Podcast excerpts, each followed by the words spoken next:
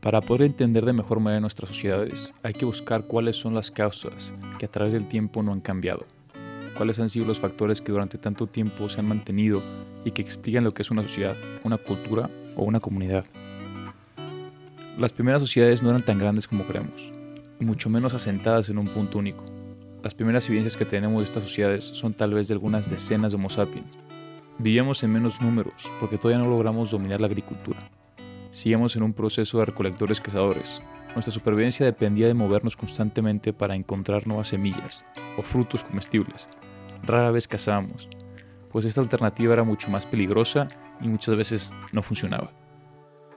Otro factor importante para entender el comportamiento de estas sociedades es volver al tema de la comunicación y de cómo este, sumado a compartir información, se volvieron la vértebra de todas las sociedades, pensamos en lo mismo, compartimos los mismos ideales, podemos buscar el mismo objetivo. Una comunidad empieza con una idea, se sostiene y prospera cuando todos creemos en ello. No fue distinto para las antiguas sociedades. El desarrollo de nuevas tradiciones y religiones tuvo un auge durante esta época, porque eran el factor importantísimo y principal con el cual todos nosotros nos, ponemos, nos podíamos poner de acuerdo en una sola cosa. Empezar a trabajar en sociedad también significó que los miembros se dividían las tareas. Ahora podía haber personas mucho más especializadas en ciertos campos, pero esto también significaba que algunos miembros se volvieron un poco más dependientes de los demás. Este comportamiento explica por qué tenemos en nuestras sociedades gente que es buena para nada. Antes tenías que ser un crack para sobrevivir. Aplicaba realmente la ley de supervivencia del más fuerte. Hoy en día, cualquier persona puede estar viva, Cualquier persona puede sufrir por el trabajo y el esfuerzo de los demás. El desarrollo de la agricultura y la industria fue realmente un arma de doble filo para la humanidad, que nos hizo más fuertes, pero también que eran humanos muy débiles.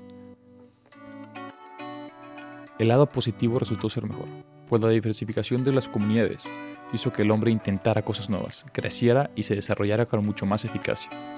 Esta unificación en sociedad, gracias a nuestra capacidad de comunicarnos, nuestro crecimiento acelerado por las herramientas y nuestro insaciable deseo de crecer, nos llevó a todos los rincones del mundo, estableciendo la base de todo lo que conocemos y dando un punto de partida más.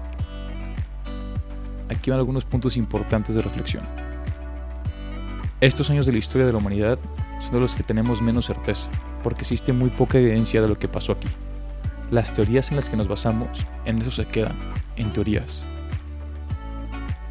Hay que preguntarnos, ¿cómo crees que ha sido la relación entre distintas sociedades Homo sapiens? ¿Crees que peleaban de la misma manera que lo hacemos nosotros hoy en día o vivían en paz? Aparte de las religiones, ¿qué otra creencia crees que hayan tenido nuestros antepasados para ordenar su situación? ¿Cuántas de las problemáticas en el mundo fueron generadas por los hombres? Desde el cambio climático hasta la extinción de animales. Con este tema de empezar a ver cómo se formaban las primeras sociedades nómadas de cazadores-recolectores, damos fin a la revolución cognitiva, pues a partir de este momento los hombres pueden domesticar lo que es la agricultura, las semillas y los animales, pasan de ser nómadas, cazadores-recolectores, a asentarse, escoger un lugar bueno en donde parar y establecer comunidades y sociedades dentro de esos lugares.